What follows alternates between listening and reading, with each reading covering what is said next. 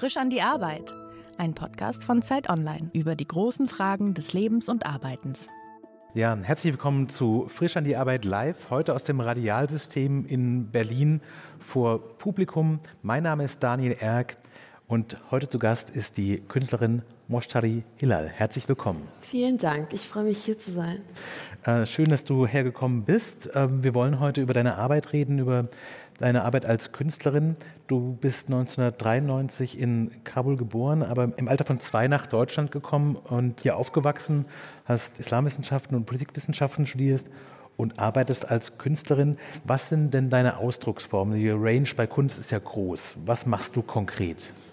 Ähm, also ich habe mit Zeichnungen begonnen, aber mittlerweile denke ich mir, ähm, es wird kein Ende finden. Ich glaube, jede, jede Ausdrucksform, die ich mir anlernen kann, die ich umsetzen kann, ähm, der werde ich mich bedienen. Aber ja, mit der Zeichnung hat es begonnen, weil es die unmittelbarste Form der künstlerischen Arbeit ist. Also so Zeichnen, Skizzieren, das macht man schon sehr früh. Und so hat es bei mir auch begonnen als Autodidaktin. Ähm, neben dem Studium und die Karriere oder die Arbeit als Künstlerin hat dann irgendwann Überhand genommen und ja, jetzt bin ich Künstlerin. Das ist ein interessanter Punkt. Ab wann ist man denn Künstlerin? Weil ich sagte ja gerade so im Nebensatz, du hast äh, nicht Kunst studiert, sondern Islamwissenschaften und Politikwissenschaften. Im Rückblick würdest du sagen, dass Kunst immer das war, was dich eigentlich gerufen hat und das, was du eigentlich wolltest? Ja, und äh, bei so vielen ähm, ja, Menschen, die aus ähm, Familien kommen, wo vielleicht ähm, prekäre ähm, Karrieren vielleicht nicht so erwünscht sind, wo man sich natürlich einen sozialen Ausstieg, Stabilität wünscht, mhm. ähm, durch ein stabiles Einkommen, ähm, auch eine ähm, Aussicht auf einen Beruf, ähm, auf eine ähm, ja auf eine stabile Zukunft. da ist die Hemmschwelle, so ein Studium zu beginnen, natürlich sehr groß und dementsprechend mhm. wollte ich auch nicht ähm, Kunst studieren, weil ich nicht einschätzen konnte, wohin es geht. Mir wurde auch sehr stark abgeraten davon zu Hause. Aber ja, wie du meintest, ich konnte nicht die Finger davon lassen. Es hat sich irgendwann einfach so verselbstständigt und mit der Zeit habe ich dann mehr Zeit in die Kunst gesteckt als mhm. in mein Hauptstudium oder die Arbeit als Islamwissenschaftlerin, die ich hätte ausüben sollen irgendwann. Und ja. Aber ist es denn so, dass du irgendwie schon mal den ernsthaften Plan hattest, was mit Politikwissenschaften und Islamwissenschaften anzufangen und dachtest so, ich werde, weiß ich nicht, äh, in einem Institut arbeiten oder ich will Professorin werden und dann gemerkt hast, nee, das wird trotzdem nicht oder war das immer so eine Vernunftsgeschichte zu sagen, so, ich mache was halbwegs Handfestes und studiere zumindest mal so zwei Fächern, mit denen man hinterher quasi noch ganz viel werden kann? Ähm, also man kann tatsächlich mit dem Islamwissenschaftsstudium beim BND arbeiten. das ist stabil. Aber das kam natürlich für mich nicht in Frage. Nein, ich habe ich hab tatsächlich auch angefangen, Islamwissenschaft und Politikwissenschaft zu studieren, weil mich auch hier die Themen ein wenig dazu gedrängt haben. Also mhm. du meintest ja selbst schon, ähm, dass ich nicht in Deutschland geboren bin, sondern in Afghanistan. Meine Familie ist von dort geflüchtet. Ich bin sehr früh schon ähm, nach Afghanistan zurückgereist, also nach der US-Invasion, Anfang der 2000er. Also ich bin immer mit, dem, mit der Geografie Afghanistans, der Geschichte Afghanistans, der politischen Situation Afghanistans aufgewachsen. Das war zu Hause ein Thema, das war in der Schule ein Thema ähm, und das war dann vor allem auch ein Thema, wenn ich selbst in, ähm, nach Kabul gereist bin. Und ich dachte mir, ich muss verstehen, was da passiert und ich muss auch Antworten auf Fragen haben, die mir immer gestellt werden, auf die ich keine Fragen hatte. Und deshalb habe ich Islamwissenschaft und Politikwissenschaft studiert. Und ich würde auch sagen, dass es jetzt nicht, also gar nicht ähm, in meine Arbeit als Künstlerin übergeht. Ähm, aber dass wahrscheinlich meine Entscheidungen, wie ich arbeite, sehr, mhm. sehr stark biografisch bestimmt sind. Du hast gerade gesagt, dass es Fragen gab, die dir quasi als in Afghanistan geborene Menschen immer wieder gestellt werden. Sind das so die Klischeefragen, die ich mir jetzt mit ein bisschen bangem Herzen vorstelle, dass die deutsche Mehrheitsgesellschaft dich quasi zwingt, dich zu erklären, also Teil einer Gruppe zu sagen, warum sind die alle so und was machen jetzt die Taliban da? Äh, ist das so schlimm oder sind es komplexere Fragen, die quasi für dich auch eine Relevanz haben? Mhm.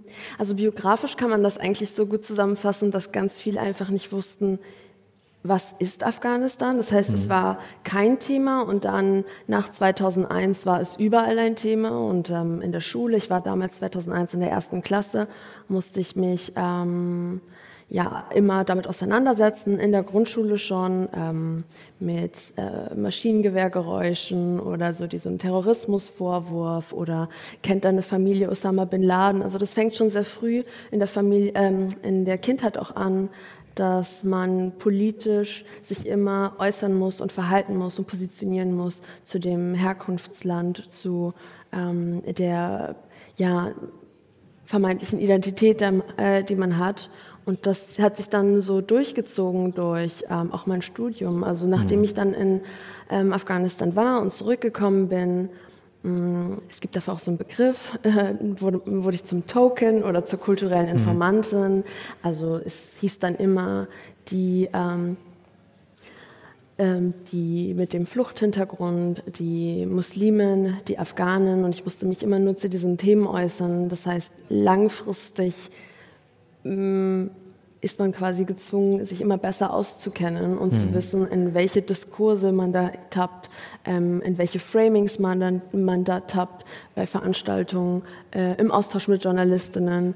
Ähm, und deshalb geht das so ineinander über. Also die künstlerische Arbeit, auch wenn die vielleicht auf den ersten Blick gar nicht so politisch wirkt und auch gar nicht politisch intendiert ist, wird in dem Moment politisch und dann auch informiert durch mein Studium und meine Biografie, weil weil sie halt nicht im Vakuum mhm. ne, gezeigt wird und auch nicht kommuniziert wird, sondern in unserer Gesellschaft.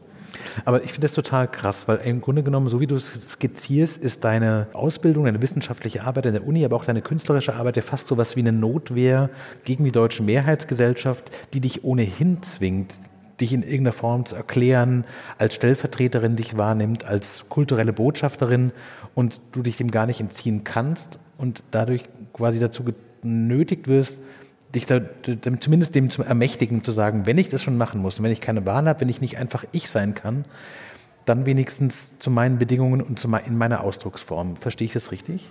Ja, und zumindest möchte ich dann, wenn ich mir diese Rolle schon zugeschrieben wird und ich plötzlich diese Sichtbarkeit habe und diese Plattform, dann möchte ich auch informiert sprechen, dann möchte ich auch kritisch sprechen können, mhm.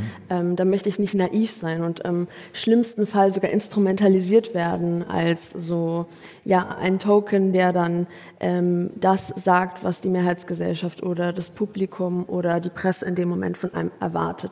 Also möchte man das ähm, so reflektiert wie möglich machen und jetzt im Austausch mit anderen ähm, SchriftstellerInnen, KünstlerInnen und ähm, Journalistinnen, die ähnliche biografische Zusammenhänge haben, da gibt es immer so diesen Punkt, wo man ähm, erlebt, okay, das muss ich zu meiner Arbeit machen, weil es lässt mich nicht los und ähm, ich möchte das Thema auch nicht den anderen überlassen und mhm. ähm, ja, es wird dann quasi zu deiner Arbeit, weil du damit aufwächst. Ich habe vorhin so äh, verkürzt gesagt, dass du einerseits zeichnest, andererseits aber auch Collagen machst und du arbeitest ja auch sehr stark mit, ich würde sagen, Motiven aus so familiären Zusammenhängen und auch aus dem, was man zumindest als für mich als ähm, Teil der deutschen Mehrheitsgesellschaft, was eine sehr stark afghanische Note hat. Also du zeichnest Personen, die in irgendeiner vagen Form, und ich habe selber gemerkt bei der Betrachtung, ich kann gar nicht genau sagen, warum das auf mich afghanisch wirkt. Und ich wüsste auch nicht, ob es auf mich afghanisch wirken würde, wenn ich nicht wüsste, wer du bist. Mhm. Aber ähm, du äh, machst ja auch Collagen aus Bildern, die zumindest so aussehen, als kämen sie aus Familienalben raus. Das hat eine große Nähe, eine große Wärme auch, aber auch einen Verfremdungseffekt.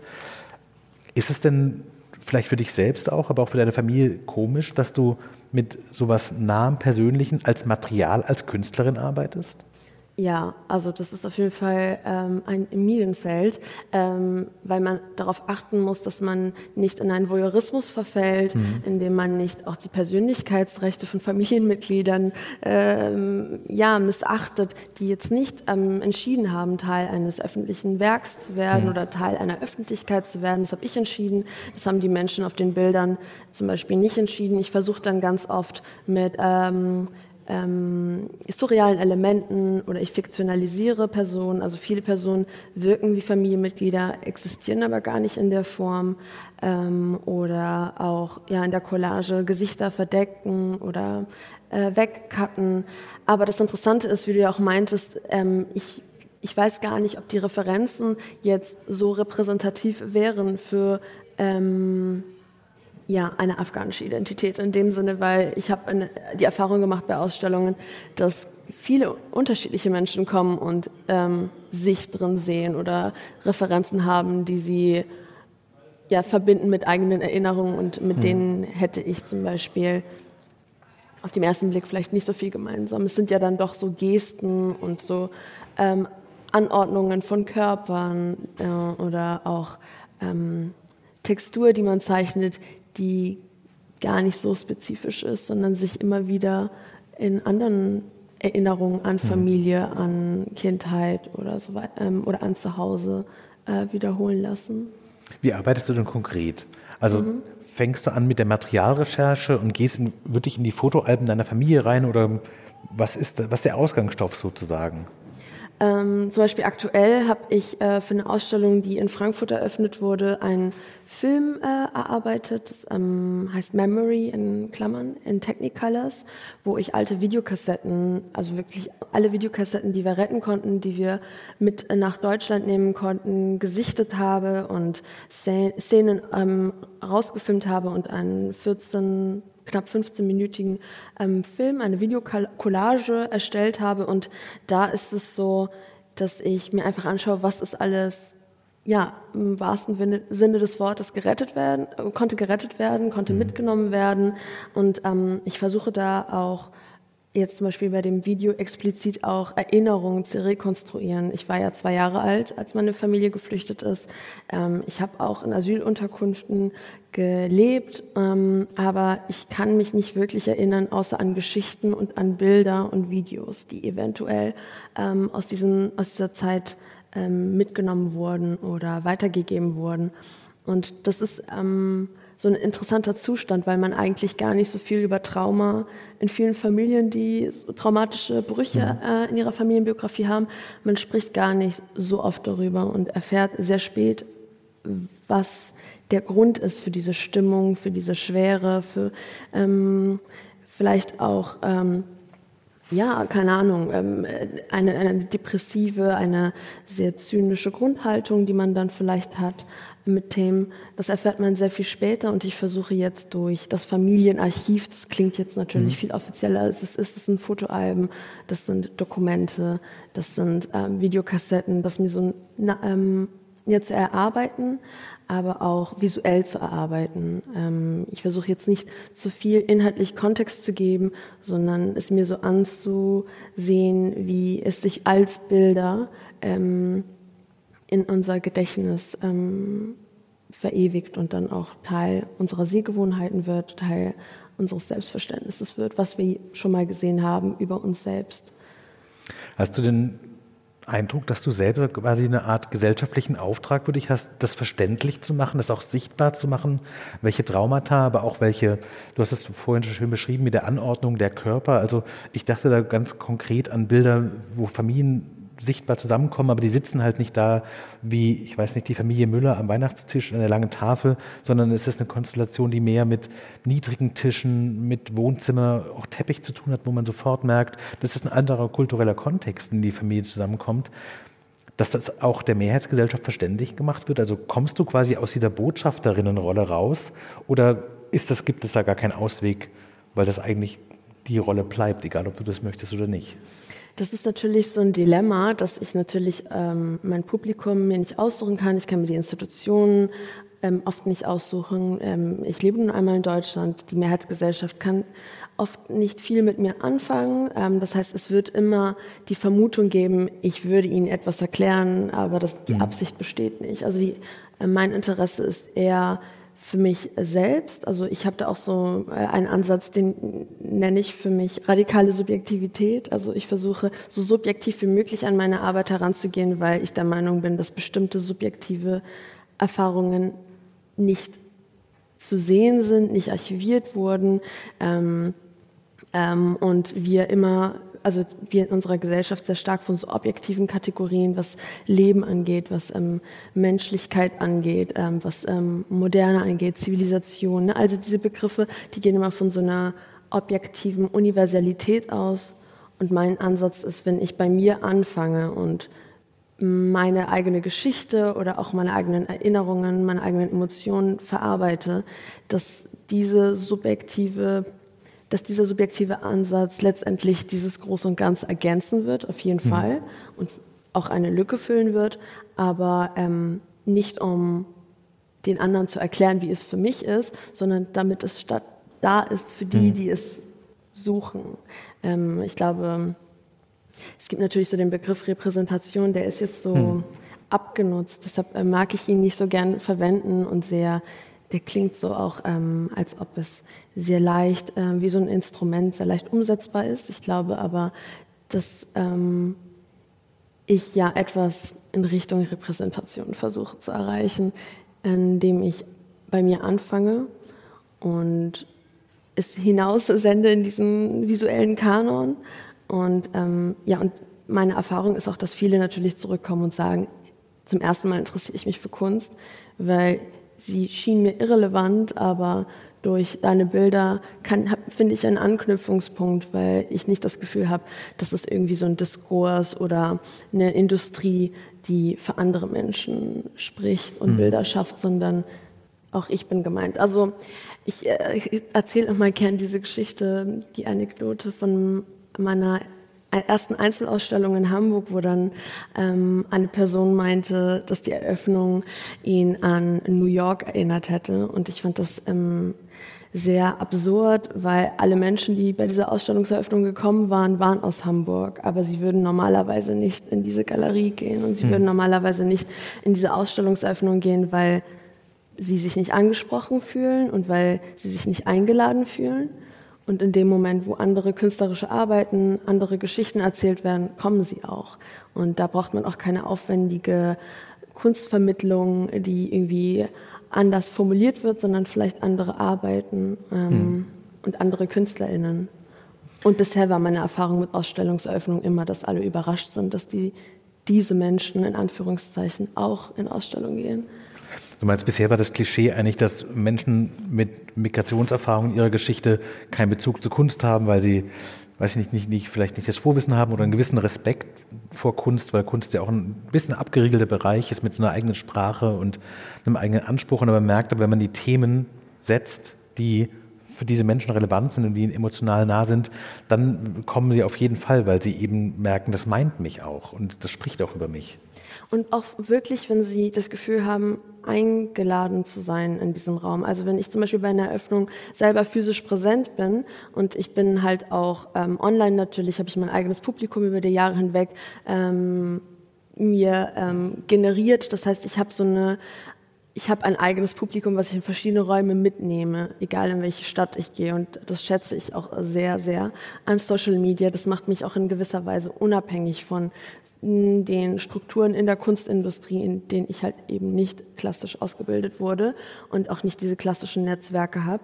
Und ähm, diese Personen fühlen sich dann auch an, eingeladen, also wirklich eingeladen von, also durch mich in diesen Raum. Also ich habe zum Beispiel auch Erfahrungen gemacht, meine Mutter trägt zum Beispiel ein Kopftuch und in ein paar Eröffnungen bei Gruppenausstellungen war es auch so, dass sobald sie den Raum betreten hat, sie alle Blicke auf sich gezogen mhm. hat, es eine ja schon ekelhafte Neugier an ihr gab, warum mhm. sie denn hier ist, was macht sie denn hier. Ähm, und Teilweise werden auch Fotos gemacht ähm, von Personen, die man nicht erwartet in Ausstellungsräumen für die Pressearbeit, damit man im Nachhinein sagen kann, oh, wie divers unser Publikum ist. Verrückt. Und es passieren halt diese ja. Dinge. Und ähm, ich habe auch von anderen Personen, auch bei meinen eigenen Eröffnungen gehört, dass sie dann fotografiert wurden, wenn sie sich Arbeiten angeschaut haben oder so besonders interessiert angeschaut wurden, als ob sie Teil dieser Installation wären, ähm, dieser diversen Installation. Also es gibt diese unangenehme Atmosphäre, wo ähm, man dann auch einfach nicht in vor allem Galerien nicht gehen möchte, weil man mhm. denkt, das ist nicht für uns, das ist nicht für mich. Und der Diskurs in der Kunstvermittlung in vielen Institutionen ist auch, ähm, wie können wir das anders machen, Bildungsangebote haben oder irgendwie schon fast wie so eine soziale Arbeit das Thema angehen, damit wir andere Menschen, und mit denen meinen sie oft ähm, ich, ich benutze jetzt so Wörter, die nicht meine Begriffe sind, damit wir Ausländer, bildungsferne, sozial schwache Menschen in die Museen bekommen, damit das keine elitären Räume sind. Also dass man dann mit so einem Ansatz dahin geht und meint, irgendetwas ähm, besonders niedrigschwellig oder ja, fast schon so paternalistisch Total. an die Kunstvermittlung rangehen zu müssen, damit Menschen in die Ausstellung gehen. Dabei ist es oft einfach ähm, die Atmosphäre dieser Räume, die unfreundlich sind und ähm, teilweise gibt es auch Racial Profiling durch ähm, die Sicherheitskräfte oder die Aufsichtspersonen in den Räumen, wo die eher dann auf bestimmte Leute achten, wenn sie diese Räume betreten. Also es gibt einfach sehr viele strukturelle Dinge, die dann ausladen ähm, und nicht so sehr, weil die Menschen kein Interesse an Kunst oder Kultur hätten. Aber ist es nicht interessant, dass quasi der verinnerlichte Rassismus, der quasi sagt, so diese Menschen sind, ich überspitze es jetzt mal hart, zu blöd für Kunst, dass man denen dann auch noch ein rassistisches Angebot macht und sagt, jetzt erklären wir mal diesen Menschen, die zu blöd für Kunst ist, wie Kunst funktioniert, vielleicht kommen sie ja dann. Und das ist überhaupt nicht die, die Lösung, weil der Ansatz eigentlich daran liegen muss, Kunst anzubieten und eine Atmosphäre zu schaffen, die eben zumindest diesen Rassismus bewusst sich macht und versucht, das irgendwie einzuhegen und ähm, nicht einfach so als quasi upper-class weißes deutsches Ding weiterlaufen zu lassen. Und man muss nicht immer paternalistisch versuchen, den anderen was beizubringen. Also zum Beispiel ist es ganz normal, äh, dass meinetwegen du und ich jetzt in eine Ausstellung gehen, wir schauen uns die Sachen an und danach trinken wir einen Kaffee. Aber wenn jetzt eine Gruppe ähm, ähm, aus einem bestimmten Stadtteil extra eingeladen wird, um in diese Ausstellung mhm. zu gehen, dann dürfen sie nicht einfach durch die Ausstellung gehen und dann einen Kaffee trinken und unter sich darüber sprechen. Sie müssen dann irgendwie so in erzwungenen ähm, ja, Bildungsangeboten mitmachen oder irgendwelche Fragen beantworten und so umständliche Führungen mitmachen, damit mhm. es wirklich auch ein ja, ein Ergebnis für die Kunstvermittlung oder für diese Institution hat. Und dann müssen auch Fotos gemacht werden, die man dann zeigen kann, damit man beweisen kann, dass diese Leute da waren. Da ist so eine künstliche ähm, Atmosphäre dabei und auch so eine ähm, ja, Tokenisierung wieder. Also man verwendet die dann auch, um dann später sich selbst einen Orden aufzukleben, seht mal, wie ähm, zugänglich unsere Institution ist. Ähm, und das ist halt auch ganz interessant. Also ich bin halt ähm, auch Teil eines Kollektivs Curating through Conflict with Care. Wir haben uns ähm, während äh, Covid gegründet und wir beschäftigen uns genau mit diesen Fragen. Also da sind einige bei uns im Kollektiv, die in der Kunstvermittlung in Institutionen arbeiten und die wirklich aus der Praxis sprechen und sagen, da läuft so viel schief und in erster Hand läuft es schief dadurch, dass wir noch immer so eine Hierarchie auch Institutionen haben, wo man glaubt, dass die Kuratoren Genies sind ähm, und die Kunstvermittlung dann im Nachhinein irgendwann rangeklatscht wird, obwohl die Kunstvermittlung der einzige öffentliche Kontakt ist mit mhm. Menschen und ähm, Kuratorinnen und KünstlerInnen ja gar nicht präsent sind mehr im Raum. Also man kann da vieles aufbrechen und äh, angefangen mit Hierarchien, Machthierarchien. Ich würde gerne noch auf einen Punkt, über den wir vorhin so ein bisschen hinweggegangen sind, sprechen. Mhm. Du hast erzählt, dass du relativ früh nach der amerikanischen Invasion wieder nach, ähm, nach Kabul gereist bist und dort aber auch künstlerisch gearbeitet hast, auch Netzwerke aufgebaut hast, auch Teil eines Festivals warst. Warst du denn dort auch in so einer Vermittlerfunktion, dass du den Eindruck hattest, das Gleiche, was hier in Deutschland passiert, dass du dich immer rechtfertigen musst, passiert ja dort auch? Oder ist es ein natürlicherer Zustand, in dem du den Eindruck hast, da bist du nicht, zumindest nicht die Exotin in Anführungszeichen? Mhm. Also ich war sehr jung, als ich, so 2012 ähm, habe ich Abitur gemacht und bin dann direkt ähm, nach Afghanistan mit dem Anspruch, die Kunst- und Kulturszene zu entdecken. Ähm, und vor allem in Kabul ging das sehr schnell, weil das ein sehr, sehr kleiner Kreis ist, der sich mit diesen Themen beschäftigen kann, unter den Umständen und Verhältnissen und der auch sehr stark von ähm, ja, NGOs, Institutionen, Goethe-Institut, Institut Français abhängig war von Botschaften. Also man hat irgendwann alle gekannt und das mhm. waren sehr ähm, ja auch so sehr verwestlichte Kreise, in denen man dann fast auch nur Englisch gesprochen hat.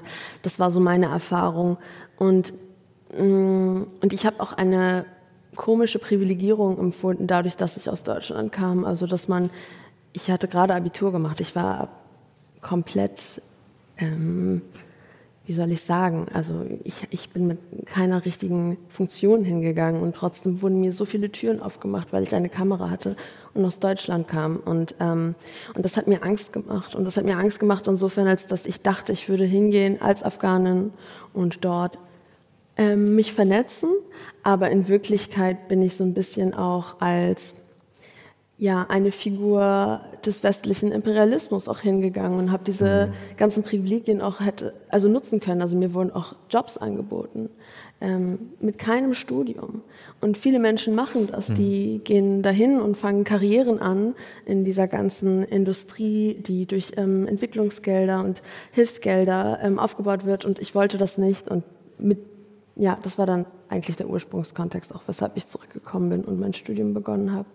Aber was ähm, ich jetzt im Laufe der nächsten Jahre, ähm, also in den letzten Jahren äh, gegründet habe, ist AVA, Afghan Visual Arts and History. Das ist ein Kollektiv, ähm, das ähm, von ja, vor allem Afghaninnen, die in der Diaspora leben, ähm, mitgetragen wird, wo wir versuchen, wirklich mit Recherche, mit Netzwerkarbeit untereinander, ohne diesen ohne diese NGOisierung, ohne die Themen, die von außen von der Presse auf Künstlerinnen gesetzt und aufgezwungen werden, zu arbeiten. Und du kannst dir vorstellen, welche Themen das sind. Und du kannst dir auch vorstellen, wie diese Themen natürlich jetzt auch, ähm, also wie das, es fühlt sich an wie ein Déjà-vu seit August, ähm, mhm. jetzt wo die Taliban wieder an der Macht sind. Also es sind genau die Themen wie vor 20 Jahren. Und das macht ja auch was mit der Kultur und den Künstlern, wenn sie sich in diesem Loop befinden und immer auch nach außen ähm, kommunizieren müssen. Und ja, also wie kann man das auch äh, brechen, indem man eigene Projekte und Kollektive hat? Was ist denn überhaupt von den Netzwerken und von den Strukturen noch übrig? Also in, den, in der Zeit, in der die, die Amerikaner und die westlichen Alliierten in Afghanistan waren, gab es bestimmte Strukturen, die manche Sachen schwierig, manche Sachen möglich gemacht haben. Das ist jetzt vorbei. Gibt es diese, also könntest du morgen nach Kabul fliegen und da hättest du Anknüpfungspunkte oder ist das eigentlich im Moment äh, alles zumindest auf Eis gelegt und sehr unsicher? Es ist fast nichts mehr übrig, ähm, weil die meisten Menschen sich zurzeit in Flüchtlingsunterkünften oder irgendwo ähm, an irgendwelchen Grenzen befinden. Also ich habe jetzt auch für verschiedene Projekte im Rahmen von AVA auch bestimmte Personen recherchiert, um mit ihnen Kontakt aufzunehmen, sie für Projekte anzufragen oder für Interviews. Und fast keiner von denen befindet sich noch in dem Land. Und es gibt ja auch dafür einen Begriff Brain Drain. Das passiert mhm. immer in Konfliktländern ähm, ähm, oder ja, ähm, im Krieg, ähm, dass all die Menschen, die etwas aufbauen, nicht überleben können, das Land verlassen, ähm, abgeworben werden. Also und die berühmtesten und ähm, ja, wahrscheinlich talentiertesten afghanischen Künstlerinnen, die leben schon seit langem im Ausland, in mhm. Paris, Berlin, äh, in New York. Also die, die können gar nicht praktizieren im Land selbst, weil es die Infrastruktur nicht gibt und jetzt zusätzlich natürlich die Repressalien und die Zensur. Von den Strukturen bleibt langfristig nichts mehr übrig. Deshalb denke ich, ist es wichtig, dass man in der Diaspora so viel wie möglich am Leben hält, damit es übertragen werden kann im Falle, ja, im Falle quasi das, was übrig bleibt, überhaupt erstmal. Ja, weil eine Sache, mit der ich aufgewachsen bin und ähm, viele Afghanen empfinden das, ist diese, das Gefühl, dass man sehr wenig über die Vergangenheit weiß, weil so viel immer wieder zerstört wird. Also angefangen von Archiven, Institutionen, also na, ähm, die Museen werden immer wieder ausgeraubt, ähm, die Archive werden immer wieder zerstört. Ähm, teilweise sind nur Sachen erhalten, die explizit von Museumsarbeiterinnen oder Archivarbeiterinnen versteckt wurden, zugemauert wurden, mit nach Hause genommen wurden. Ähm, das heißt, wir haben da schon eine ähm, Form von Amnesie, weil wir die Quellen nicht mehr haben, weil wir die ähm, ja, diese Archive nicht mehr haben. Und zum anderen ist es auch so, dass auch während dieser letzten 20 Jahre alle an so einem äh, Pioniersyndrom gelitten haben, also auch gefördert durch westliche Presse, dass es immer sich sehr gut verkauft hat zu sagen, das ist die erste ähm, afghanische Künstlerin, die dieses macht oder jenes mhm. macht. Immer alle waren die Ersten, als hätte Afghanistan vor 2001, vor der US-Invasion, keine Geschichte gehabt. Und mhm. ähm, keine Kultur gehabt, als wäre das alles erst mit der NATO dahingebracht worden durch diese Strukturen. Und das ist auch etwas, was ähm, ja man vielleicht vorbeugen kann, wenn man sich gemeinsam äh, weiterbildet und versucht, ähm, ja auch im digitalen Raum vielleicht Archive, ähm, Enzyklopädien, äh, Diskurse aufrechtzuerhalten. Wir haben ja vorhin schon ein bisschen über deinen Werdegang gesprochen und darüber, dass du eben explizit nicht Kunst studiert hast, aber dann doch zur Kunst gefunden hast. Haben sich deine Hoffnungen, was die Arbeit als Künstlerin angeht, haben die sich denn erfüllt? Ähm, das ist eine gute Frage, weil es gibt natürlich immer so Dinge wie Geld und Zeit, das kann alles noch besser werden. So. Aber wenn ich morgens aufstehe und mir anschaue, welche Projekte anstehen, was ich mache, dann habe ich schon so Momente, wo ich echt glücklich bin und merke, ja, ich bin Künstlerin und ich arbeite genau an den Themen, die mir wichtig sind.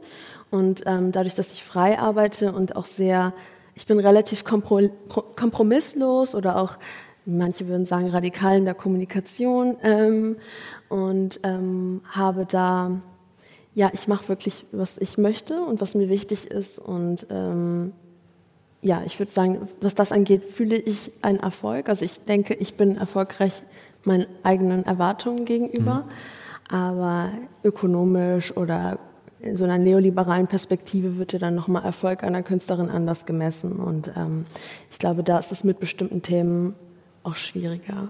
Ist es denn für dich Erfolg zu sagen, sowas, ich habe jetzt eine bestimmte Anzahl an Zeichnungen, an Collagen verkauft und ich weiß, die nächsten drei Monate kann ich entspannt leben? Oder ist es, wenn du den Eindruck hast, so ich habe in der öffentlichen Diskussion bestimmte Punkte gesetzt, Leute sind gezwungen, sich mit mir und Menschen wie mir auseinanderzusetzen? Hast du da eine Priorisierung, wo du sagst, das eine ist mir wichtiger als das andere? Also was mir sehr wichtig ist und mir sehr viel bedeutet, ist, wenn Menschen auf mich zukommen und ähm, entweder sind es Menschen, in denen ich mich selbst wiedersehe, also ich vor 15 Jahren ja. oder auch Menschen, die ich sehr respektiere, die weiter sind in ihrer Arbeit und sie mir zurückmelden, dass sie mich kennen, dass sie meine Arbeit sehen und dass sie es schätzen oder auch ähm, ein Lob aussprechen oder aussprechen, dass sie sich dadurch mit bestimmten Themen beschäftigt haben. Das ist da, daran messe ich meinen mhm. Erfolg, mhm. ähm, nicht an Verkauf. Ich finde Verkauf eigentlich sehr traumatisch. Also ich habe auch schon ein paar Mal geweint, nachdem ich Zeichnungen weil verkauft die Werke habe. Weg waren.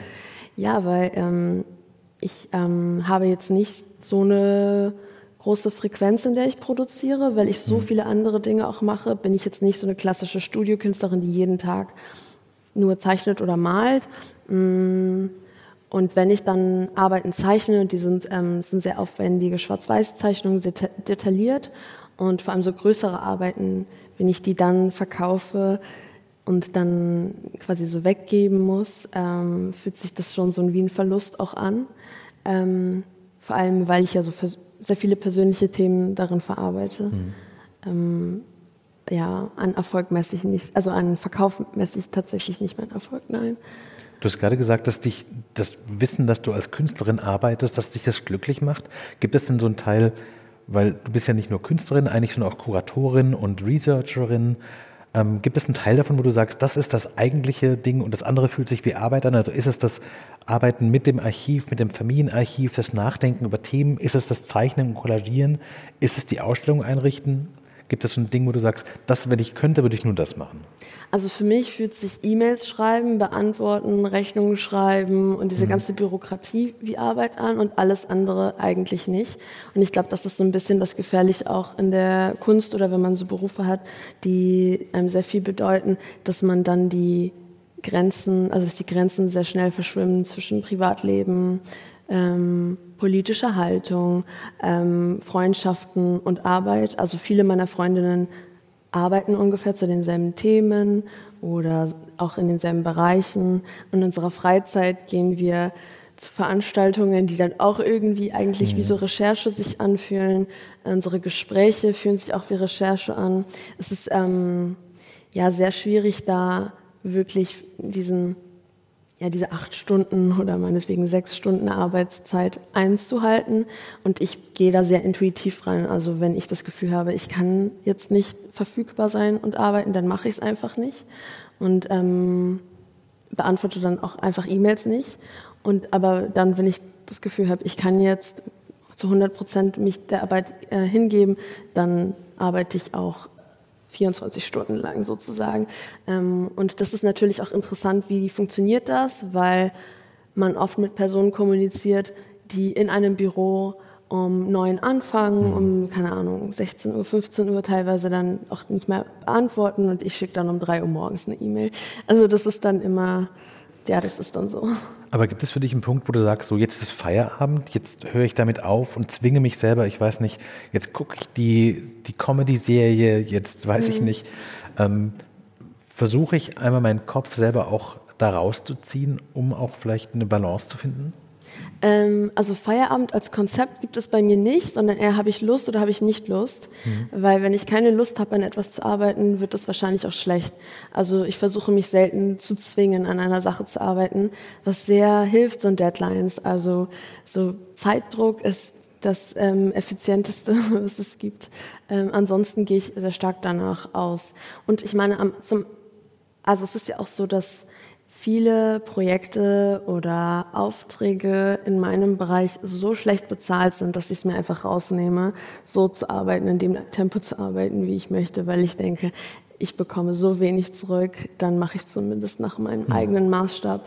Und, ähm, und das, ich glaube, das irritiert auch viele, dass ich mir so viel mh, mm, Flexibilität oder auch so Selbstbestimmung erlaube in meiner Arbeit. Ähm, weil viele sich eher überarbeiten, um irgendwo anzukommen. Aber ich denke, in meiner Branche ist es ja, wie gesagt, immer so schlecht bezahlt, dass ich selber auf mich aufpassen muss. Ich mhm. meine, als freischaffende Person, angefangen von der Versicherung bis hin zu Urlaub, was ist das? Krankheitstage, all diese Dinge gibt es gar nicht. Rente, davon will ich gar nicht erst sprechen. Mutterschutz, all diese Dinge sind so prekär als Selbstständige. Das heißt, ähm, man muss schon selber auf sich achten und da auch seine eigenen Grenzen setzen und nur die Arbeit leisten, die man auch wirklich leisten kann. Hast du manchmal so eine vage Sehnsucht nach so einem 9-to-5-Job zu sagen, so, ich möchte dieses Nachdenken über Biografie, über Flucht, über Traumata wieder für mich privat haben, aber davon nicht arbeiten, dazu nicht arbeiten und davon nicht leben müssen und sozusagen, was soll's? Ich gehe jetzt irgendwie an, zu irgendeiner Stiftung und bewerbe mich da auf irgendeinen Job und dann mache ich das und dieses Nachdenken über diese Themen kann ich ja immer noch privat machen, ohne dass ich davon leben muss. Hast du manchmal diese Sehnsucht und denkst du, gib mir ein Büro, gib mir ein festes Einkommen, gib mir Ruhe?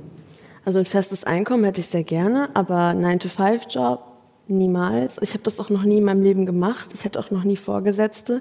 Ich glaube mittlerweile, ich bin jetzt 29, hat das natürlich auch sehr stark beeinflusst, wie ich arbeite und wer ich bin. Ich glaube, es ist sehr schwer, mich jetzt unterzuordnen.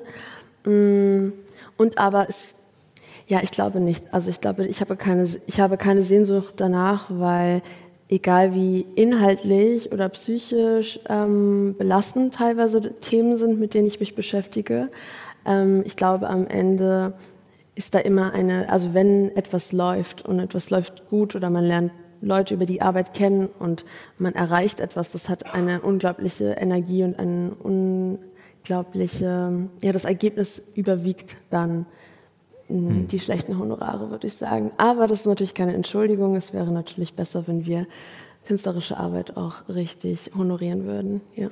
Du hast gerade so ein bisschen skizziert, dass du dir so eine Art, ich würde sagen, fast Hartnäckigkeit in der Zusammenarbeit erlaubst und auch quasi die vertrittst. Würdest du sagen, du bist dir selbst eine gute Chefin? Ähm, ich weiß nicht, ob ich eine gute Managerin bin, würde ich sagen. Ich weiß nicht, ähm, ob ich eine Chefin bin.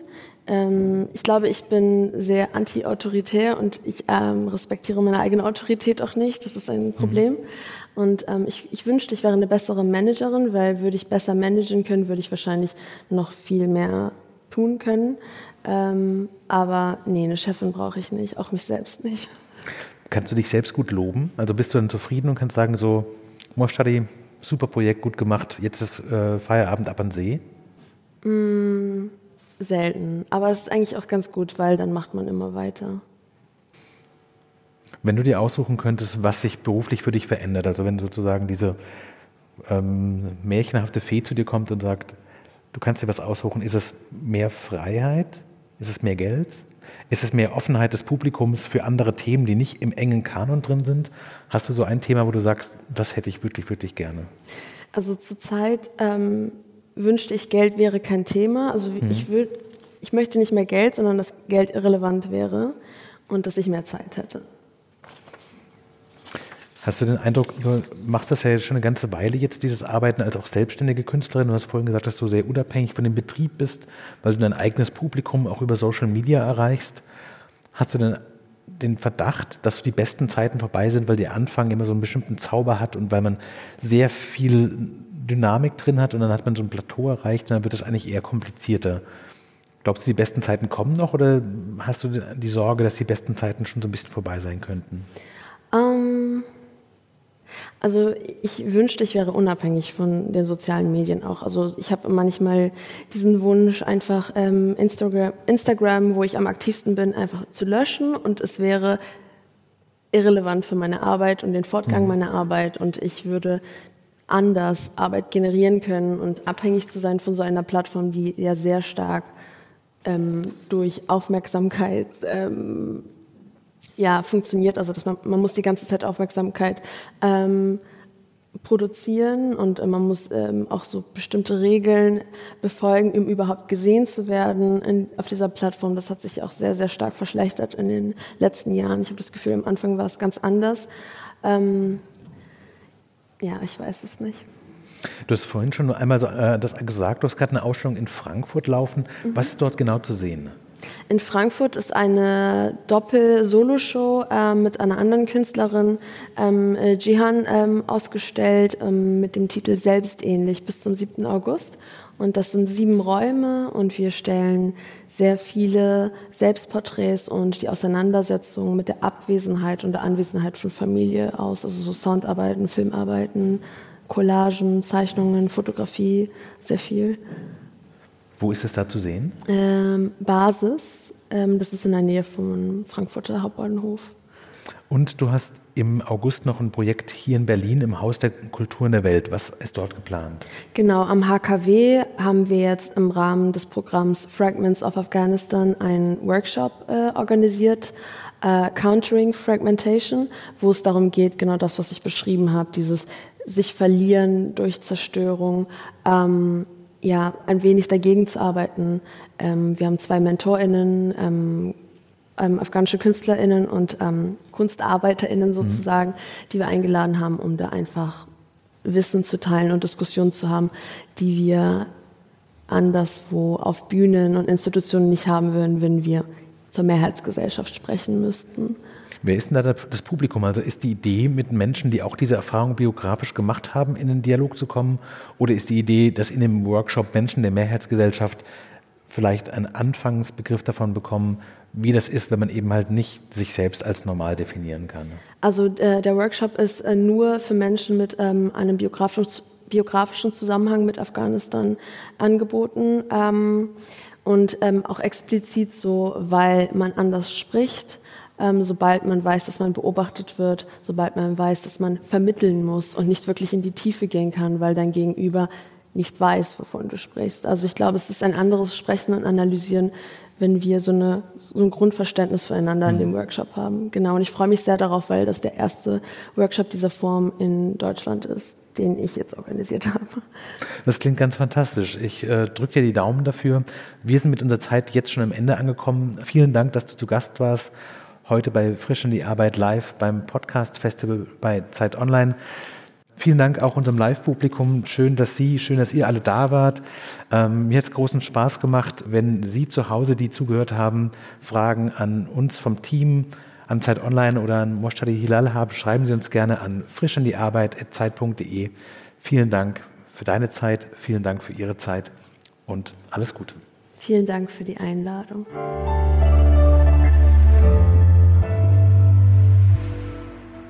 Frisch an die Arbeit, ein Podcast von Zeit Online. Konzipiert und moderiert von Leonie Seifert und Daniel Erck. Produziert von Maria Lorenz, poolartists.de.